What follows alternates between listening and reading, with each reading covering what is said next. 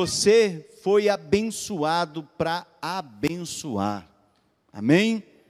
Fala comigo assim: eu fui abençoado para abençoar. Agora vamos falar no presente. Eu sou abençoado para abençoar. É isso, queridos. Foi para isso que o Senhor nos abençoou. A nossa a bênção de Abraão, a bênção de que ele derramou lá sobre a vida de Abraão. Abraão foi abençoado para abençoar. E é isso que nós fomos chamados a fazer. Nós já entendemos que nós precisamos orar. Primeira coisa que nós precisamos e devemos fazer é orar. Nós precisamos escutar os outros, ler as pessoas através da escuta. Nós precisamos estar à mesa com outras pessoas, não simplesmente com os nossos familiares, mas talvez aqueles familiares que precisam de ter um encontro pessoal com Jesus. Nós estamos aqui, queridos, e precisamos ser realmente a igreja de Jesus Cristo. Nós somos discípulos de Jesus e precisamos fazer discípulos de Jesus. E tudo isso, a palavra de Deus em Marcos 12, versículo 30 e 31, fala claramente o que, que nós devemos fazer. Olha só o texto bíblico. Ame o Senhor, o seu Deus, de todo o seu coração, de toda a sua alma e de todo o seu entendimento e de todas as suas forças. O segundo é este: ame o seu próximo como a si mesmo. Não existe mandamento maior do que esses. Você já pensou quando os, os, os, os fariseus, os publicanos, estavam tentando pegar Jesus, chega para Jesus e fala: Jesus, e aí? Qual que é o maior mandamento? Tem vários lá, mas qual que é o maior? E Jesus dá um tapa na cara deles, dizendo assim: o maior é ame a Deus sobre todas as coisas, com a tua alma, com a tua força, com o teu entendimento. Ame a Deus de verdade e o teu próximo como você ama você mesmo, como você se cuida de você mesmo. E você, se você parar para pensar, se nós fizermos esses dois, todo o resto nós já estamos fazendo. Tem, porque se você ama a Deus e ama o seu próximo, você respeita. Se você ama a Deus e ama o seu próximo, você honra. Se você ama a Deus e ama o seu próximo, você obedece a Deus cumprindo e fazendo aquilo que precisa ser feito. E eu, eu fico assim admirado com Jesus, né? Como que Jesus é, é, é cheio de, de, grandes e boas ideias. Obrigado. E, e ele, ele dá mais uma boa ideia para nós. Não é a 51, mas é uma melhor ideia, muito melhor, né? É uma ideia que transforma e que muda o nosso coração, não que derruba, mas que transforma as nossas vidas, que restaura outras vidas. E uma boa ideia que Jesus deu, que ele sai com mais uma dessas boas ideias que eu tenho falado, e essa também é, é algo assim que eu fiquei, puxa Deus, mas como que é tremendo isso. Nós já oramos, já escutamos, já encontramos a mesa e agora ele nos convida a servir esse próximo. O Senhor te convida a servir como um privilégio. Que você sirva como um privilégio. Muitas vezes as pessoas imaginam que servir é um peso. Se, se, é um peso, você não está servindo a Jesus, você está servindo a você mesmo. Porque quando nós servimos, não é um peso, é um privilégio, é uma alegria, é um momento de, sabe, de libertação, de cura, de restauração, de renovo, de ânimo. E é tão interessante isso que você pode estar, sabe, arrebentado. Você pode ter passado uma semana, dias terríveis, mas quando você vai servir alguém e esse servir redunda em coisas boas, queridos, você você volta renovado, você fica renovado, você fica animado, você fica encorajado, porque isso é algo que Deus quer que nós façamos. Há um versículo que eu acho que, eu penso que, que sabe que deve realmente fazer muito sentido, que deve fazer sentido na nossa vida, no nosso coração, para nós que somos discípulos de Jesus e que estamos querendo e e, e lutando e, e para obedecer e continuar fazendo discípulos de Jesus. E ele diz assim, Mateus 7,12: Assim, em tudo, façam aos outros o que vocês querem que eles lhes façam, pois esta é a lei e os profetas. Faça aos outros o que você quer que eles façam a você. A pergunta que deve calar no nosso coração é essa: Como você gostaria que teu vizinho o servisse? Ah, eu gostaria que o meu vizinho fizesse isso. E lembra, vizinho próximo, tá? Próximo vizinho. Pus vizinho, mas assim, é, o teu próximo. Como você gostaria que o teu próximo o servisse? Então sirva dessa forma. Faça isso, porque é isso que Jesus quer, e é isso que ele veio nos ensinar. E é basicamente isso que nós devemos fazer.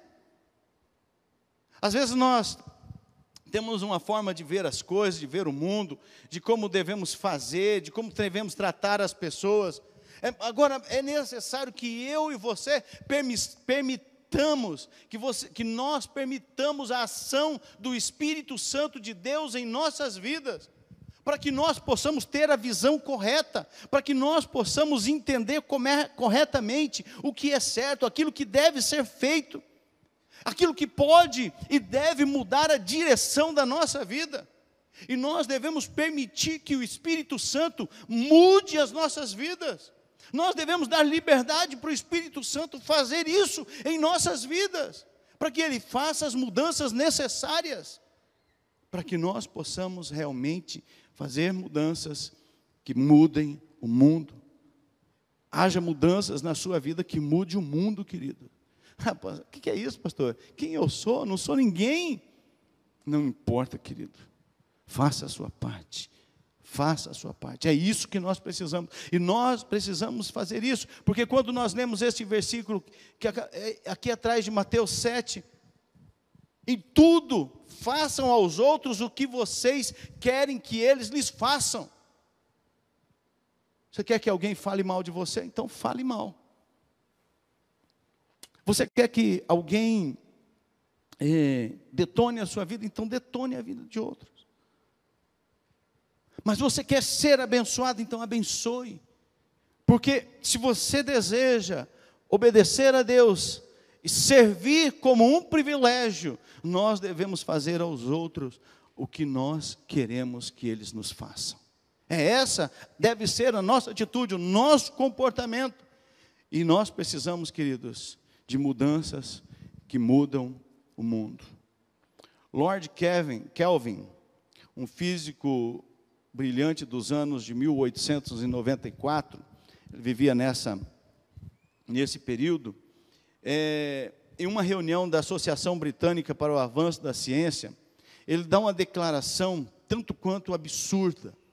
Bem, talvez para aquele momento, para aquela época, talvez não fosse algo tão absurdo, mas ele disse assim: não há nada novo a ser descoberto na física. Tudo que resta é uma medição cada vez mais precisa. Então, o Lord Kelvin ele dá uma definição e ele fala assim: não tem mais nada para ser descoberto, tudo que precisava ser descoberto na física já foi. Eu acho que cada um de vocês deve pensar: não tem mais nada para inventar nesse mundo, não tem mais nada para fazer tecnologicamente.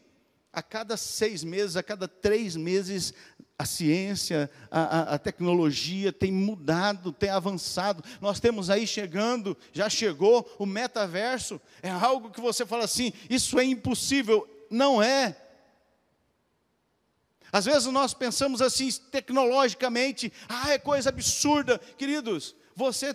Eu estava conversando com uma pessoa esses tempos atrás, ele falou assim: olha, eu estava conversando com meu neto no, pelo, pelo FaceTime e conversando com ele, e estava lá e tal, e ele conversando, como que se eu estivesse presente. E a atitude daquele neto para com o pai dele, falando, não era que o avô estava distante, mas que o avô estava perto dele.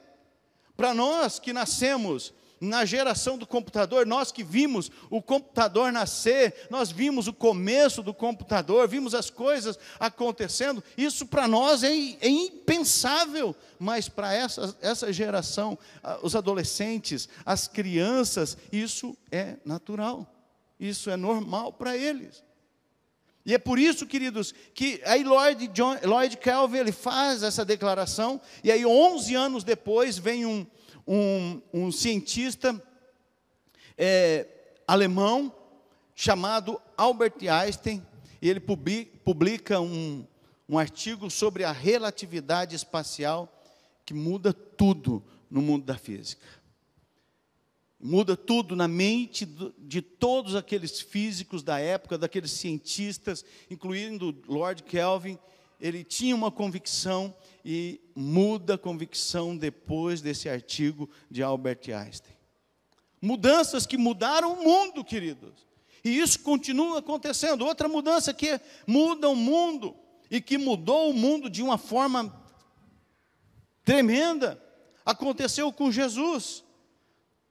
Havia uma mentira, e eu penso que ainda muitas vezes essa mentira, ela ronda as nossas vidas, que se você, se você é, quer ser abençoado, você deve cuidar de você mesmo. Ou ah, você, se você não fizer para você, ninguém vai fazer por você.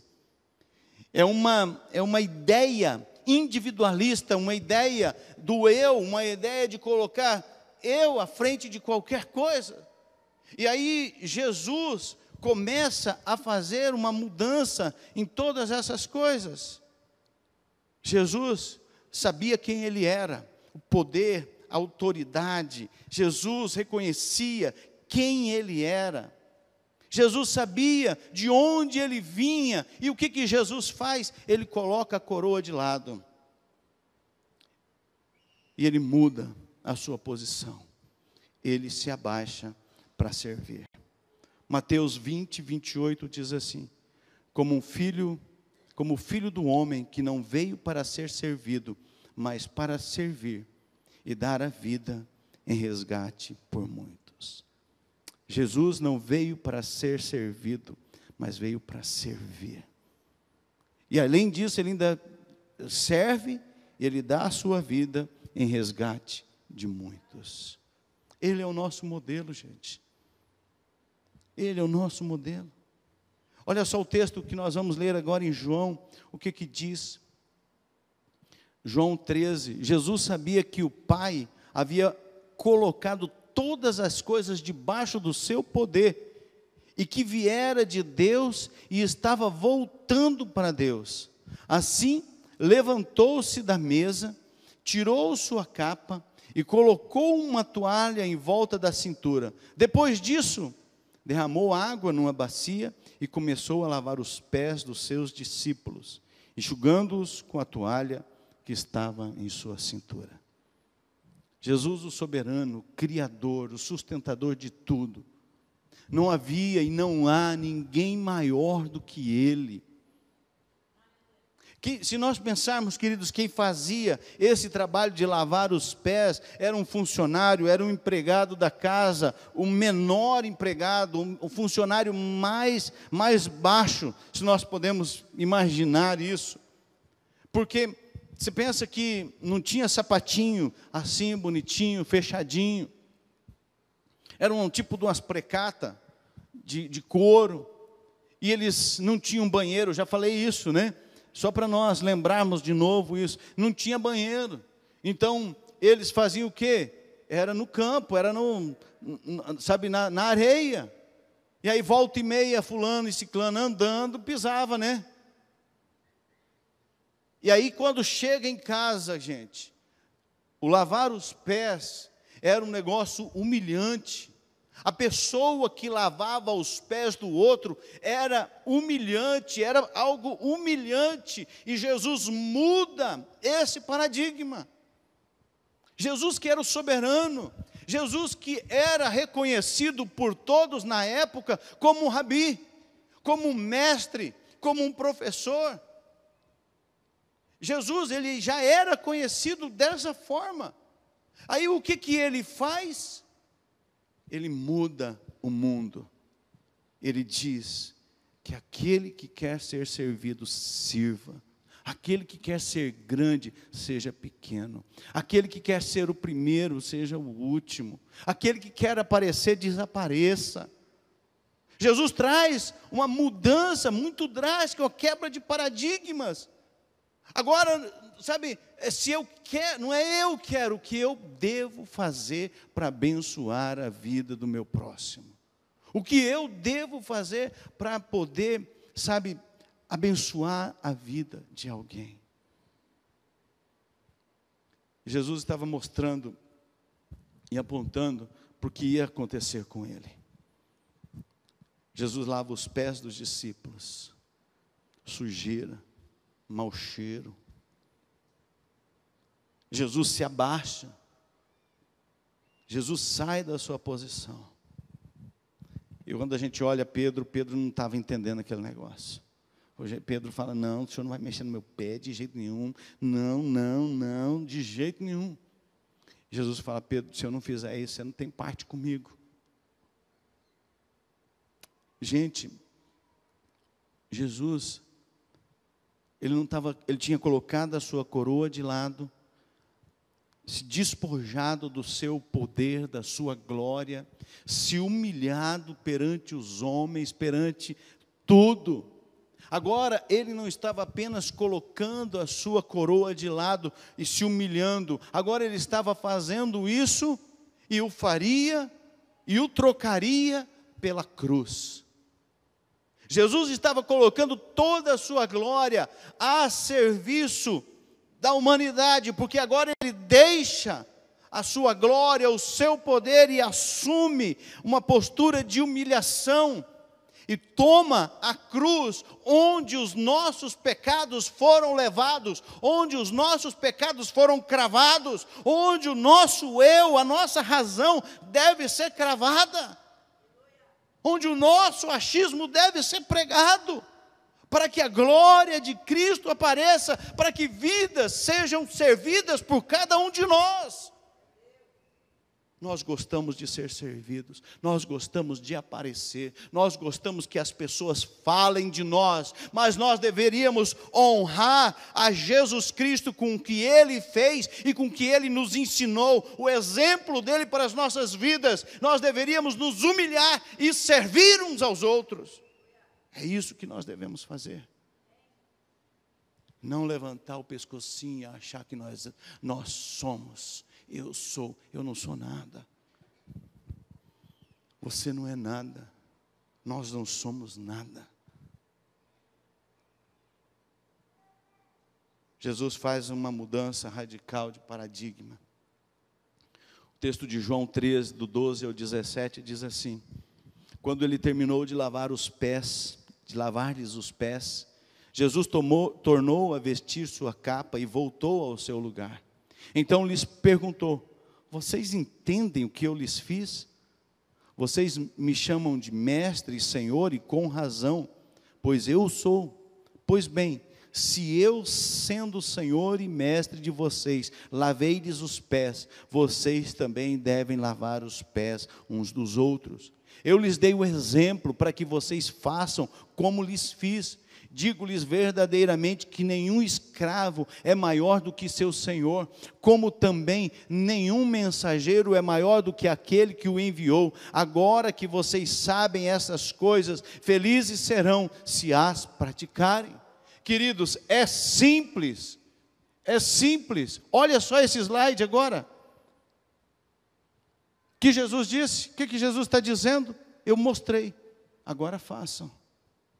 Jesus está falando nesse texto para os discípulos e para mim e para vocês. Eu dei o exemplo, agora façam o mesmo.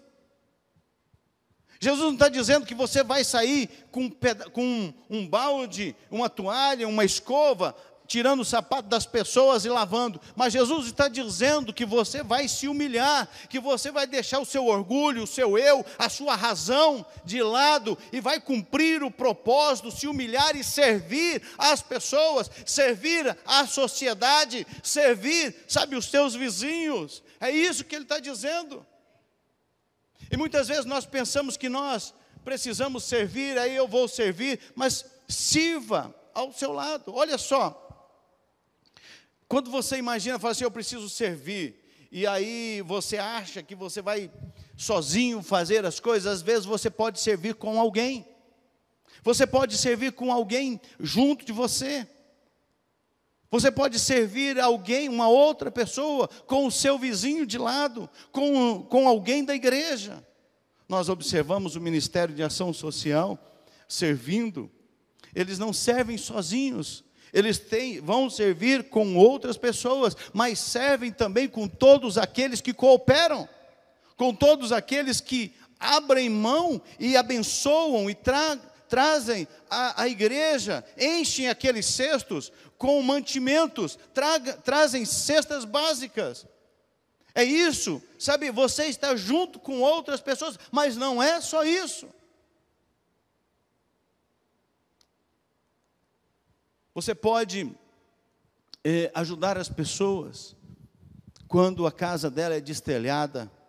Você pode ajudar as pessoas quando é, a pessoa perde alguém, quando ela não sabe o que fazer junto com os vizinhos, você pode ajudar outras pessoas que estão necessitadas, que estão carentes. Queridos, nós precisamos, o Senhor nos chamou para servir, sabe, para amar a Deus, amar as pessoas, amar o nosso próximo e para nós servirmos a cidade. Essa cidade que você mora, você precisa servir a ela. Ah, mas isso é papel da prefeitura, isso é papel da vereança, isso é papel da, das autoridades, isso é papel de todo cidadão e principalmente daquele que é cristão. Nós que somos cristãos, nós temos que fazer a nossa parte, nós temos que servir a cidade. Sabe por quê?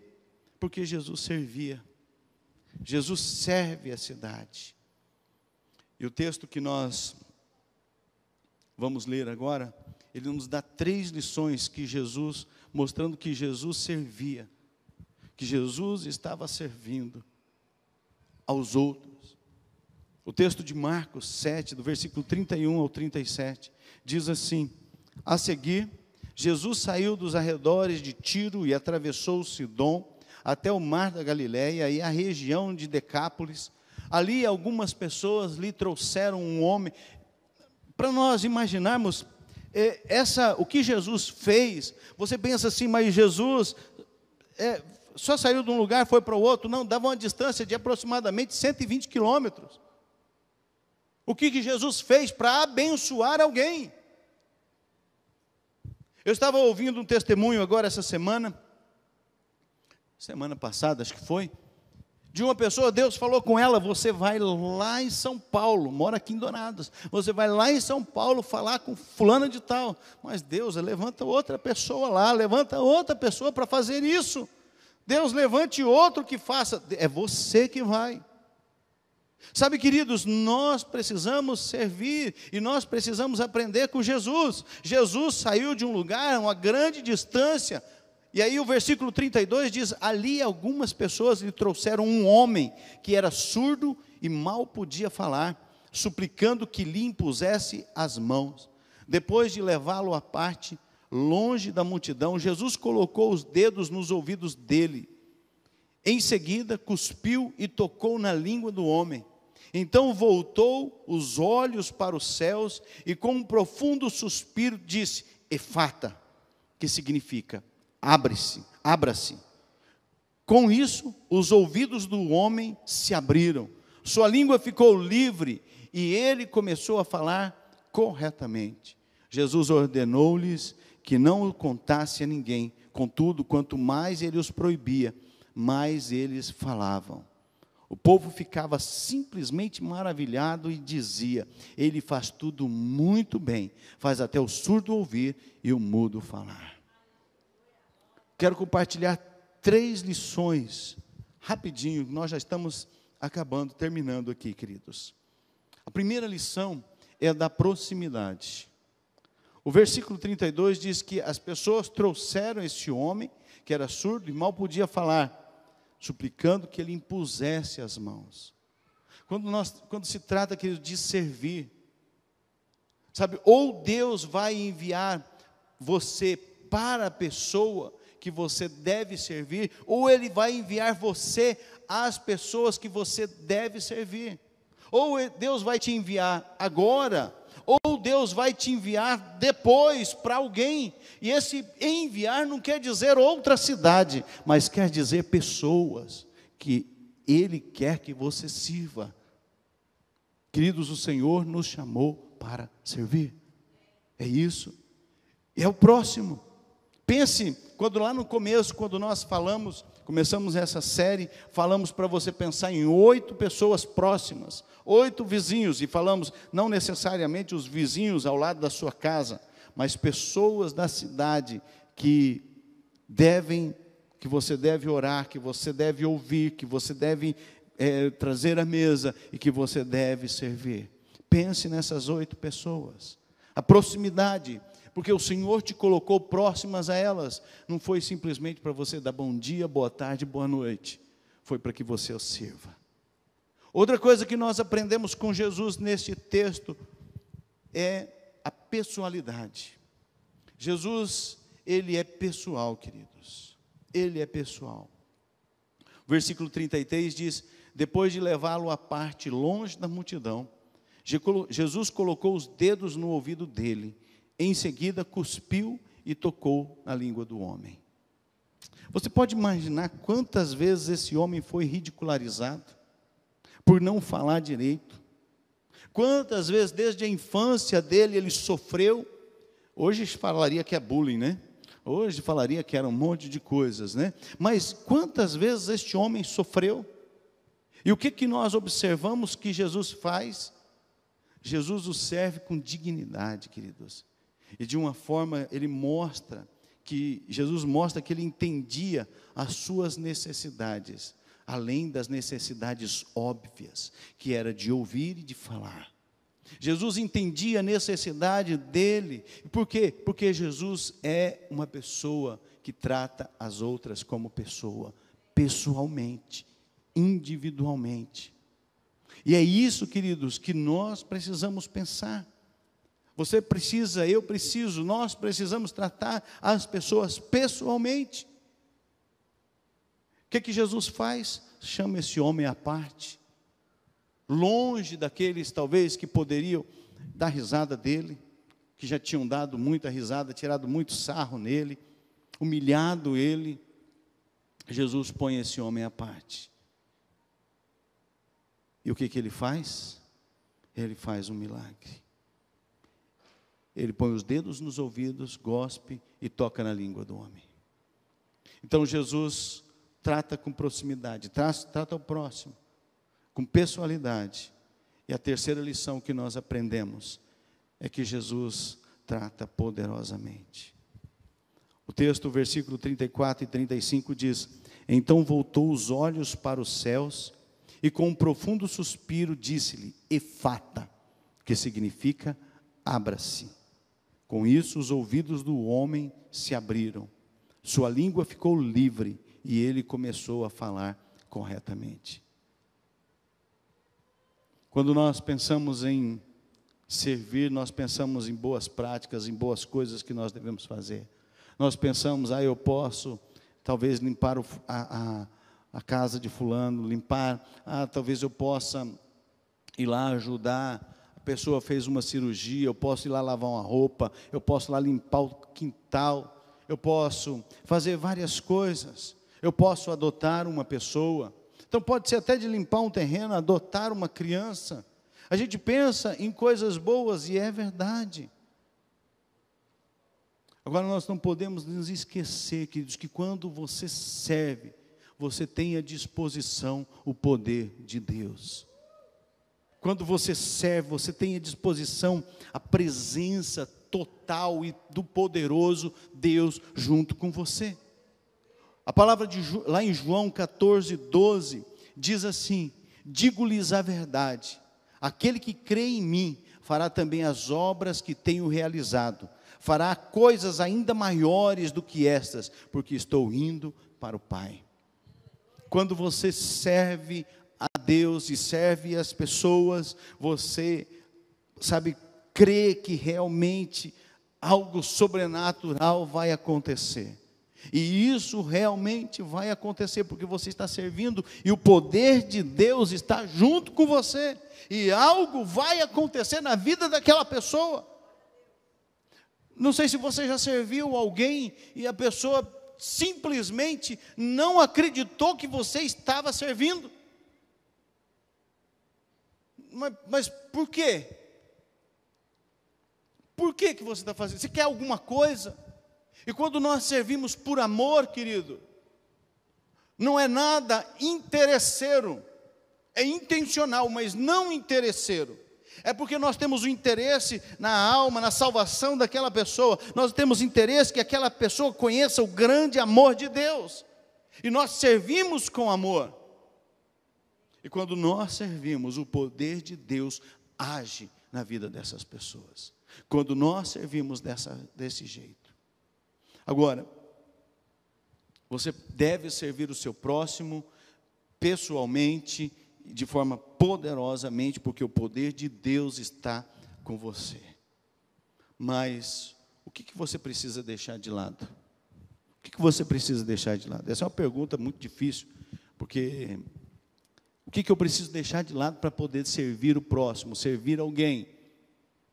Servir o próximo é, é, é, é, servir a minha esposa, é servir os meus filhos, sim, mas é muito mais disso. O que, que eu preciso deixar de lado? O que, que você, sabe, está disposto a fazer para obedecer e servir a, a, outra pessoa? Obedecer a Deus e servir as pessoas e servir a cidade? Que, que você está disposto a fazer? Você está disposto a deixar de lado a sua coroa, o seu tempo, a dispor do seu tempo? a perder o seu orgulho, a sua conveniência, ah, porque não é conveniente. Sabe, você está disposto ao que, queridos? O que, que você precisa deixar? Pensa comigo, que como que você reagiria se você tivesse que deixar de lado a sua coroa, o seu orgulho, e pegar um avental e servir alguém da, sabe, da sua vizinhança? Talvez alguém que não goste de você. Talvez alguém que sabe que você talvez não goste. Não, o cristão não deve ter essa, essa postura, né? Porque se é cristão tem que amar e tem que orar até pelo inimigo, né? Então, é, é, como que você reagiria? Você está disposto a deixar para poder servir? Deixar a coroa, colocar um avental e ir servir? Como você está? Você está disposto a deixar de lado o quê? Para servir na sua casa, para servir a sua esposa, os seus filhos, para servir o seu chefe, o seu colega de trabalho. O que, que você está disposto? O que, que você precisa deixar para poder servir, queridos? Nós precisamos refletir na nossa vida, porque se nós fomos chamados para obedecer a Deus, se nós fomos chamados para ser discípulos de Jesus, se você e eu somos discípulos de Jesus, o discípulo faz o que o seu mestre faz. E Jesus fez o que? Jesus desceu da sua glória, Jesus desceu do seu poder, abaixou, queridos, mas ele não abaixou com senso de superioridade. Eu vou abaixar, mas eu sou. Não, Jesus abaixou tirou a sua roupa, colocou uma toalha e lavou os pés. Ele se humilha para fazer isso. Ele se humilha, queridos, para morrer numa cruz. Sabe, pelado, gente. Não é, não tem toalhinha igual a gente vê não. Era algo humilhante. Jesus morreu daquele jeito. Por quê? Porque que ele queria nos servir, ele queria que nós fôssemos mudados, ele queria quebrar um paradigma, ele queria transformar o mundo, e ele transforma o mundo, e nós fomos chamados para cumprir o propósito de mudar o mundo. É isso, queridos. Você fala assim, mas eu estou numa cidade do interior, uma cidade pequenininha. Comece com você, comece com a sua casa, comece com seus vizinhos, comece na sua cidade. Vamos fazer a nossa parte e vamos mudar o mundo. Em nome de Jesus. Eu queria que você agora refletisse e pensasse. Eu quero deixar algumas perguntas para você. Qual seria a maior mudança ou quebra de paradigma em sua vida? Qual seria a maior mudança que você deveria fazer, querido? O que você deveria fazer, o que você deveria mudar na sua vida para que você pudesse servir? Pare e pense nisso, queridos. O que, que você precisa mudar na sua vida? Qual que é o quebra, de paradigma? Paradigma é algo que você faz constantemente e aquilo se torna um hábito e às vezes é um hábito até ruim ou às vezes não, mas é um hábito que atrapalha, é um hábito que não não sabe não fa, não traz crescimento e você precisa mudar aquilo dali. Você precisa ter essa quebra de paradigma. É igual ah, ah, pensando assim rapidamente, uma, uma mudança de paradigma, né? Antigamente, andava-se a cavalo. Não, eu não vou, não, é andar a cavalo. Ia para Dourados de charrete, na estrada de chão. A mudança de paradigma vem quando nós abrimos mão da charrete, do cavalo, e compramos um carro, e a gente vai para Dourados e volta rapidinho. Rapidinho, uma coisa assim simples para nós, sabe, para clarear para nós. Qual seria a mudança que você precisa fazer? Segundo, por que você resiste em servir? Até às vezes os mais próximos, não estou dizendo aqueles que já são servos, que já são cristãos, a servir os mais próximos que você gosta, que você ama, seus parentes, a sua família, aqueles que ainda não têm Jesus. Por que, que você resiste em servir? Ah, eu estou cansado. Ah, eu tenho que descansar. Eu só tenho o final de semana para descansar. Eu só tenho o feriado para descansar. Eu só tenho, sabe, chega em casa, eu trabalhei o dia inteiro. Eu tenho. Lembra que uma coisa, a palavra de Deus diz que o nosso descanso não é aqui. Enquanto nós estamos aqui, nós fomos chamados para servir. Para servir. Terceiro, Terceira pergunta para nós refletirmos e pensarmos. Você já pensou, e pensa nisso. Jesus lava os pés dos discípulos. Se você estivesse naquele lugar, naquele tabernáculo, naquele lugar ali, junto à mesa, como você se sentiria? Jesus se abaixando para lavar os teus pés. Qual seria a sua atitude? Seu coração. Servir, queridos. Jesus fez isso. Quarta pergunta, queridos, para nós refletirmos. Jesus serviu o próximo pessoalmente, poderosamente. Qual dessas qualidades é mais difícil para você servir o próximo? Jesus, o próximo, né? E ele tratava pessoalmente. Ah, não, manda lá, Vai lá, faz lá, eu dou aqui, eu faço aqui. Estou dizendo que você não possa fazer isso, mas não, não, deixa quem pode, quem faz. Mas talvez Deus está te chamando para servir pessoalmente o próximo e poderosamente, porque o poder é de Deus, não nosso. Qual das tuas, qual dessas dificuldades, qual dessas, perdão, qual dessas qualidades você tem dificuldade? É difícil para você servir ao próximo. E por fim, a quem você pensa que Deus deseja que você sirva essa semana? Quem você pensa que Deus quer que você sirva? Servir, gente. Nós temos que orar, nós temos que escutar as pessoas, nós temos que estar à mesa com as pessoas, mas nós precisamos servir. Nós temos que fazer o que Jesus fez por cada um de nós. Jesus serviu, ele diz: Eu não vim para ser servido, mas para servir. Eu não vim para ser servido, mas para servir. É assim que devemos ter. Os dias estão próximos, queridos. Tem uma canção que nós cantamos dizendo que nós não temos tempo a perder com ressentimento. Quantas pessoas com ressentimento, com mágoa, com ódio, com ira, com rancor no seu coração. Quantas pessoas sofrendo por causa disso, queridos, carregando peso dentro de si. E isso está impedindo você de servir, de ser bênção. O Senhor quer abençoar, o Senhor te abençoou e Ele quer que você abençoe outras pessoas. Não carrega isso no teu coração, queridos. Perdoa, libera perdão, se arrependa. Deixa o Espírito Santo de Deus mudar o teu coração, deixa o Espírito Santo de Deus trabalhar em sua vida. Deixa ele fazer algo sobrenatural sobre a sua vida e através da sua vida.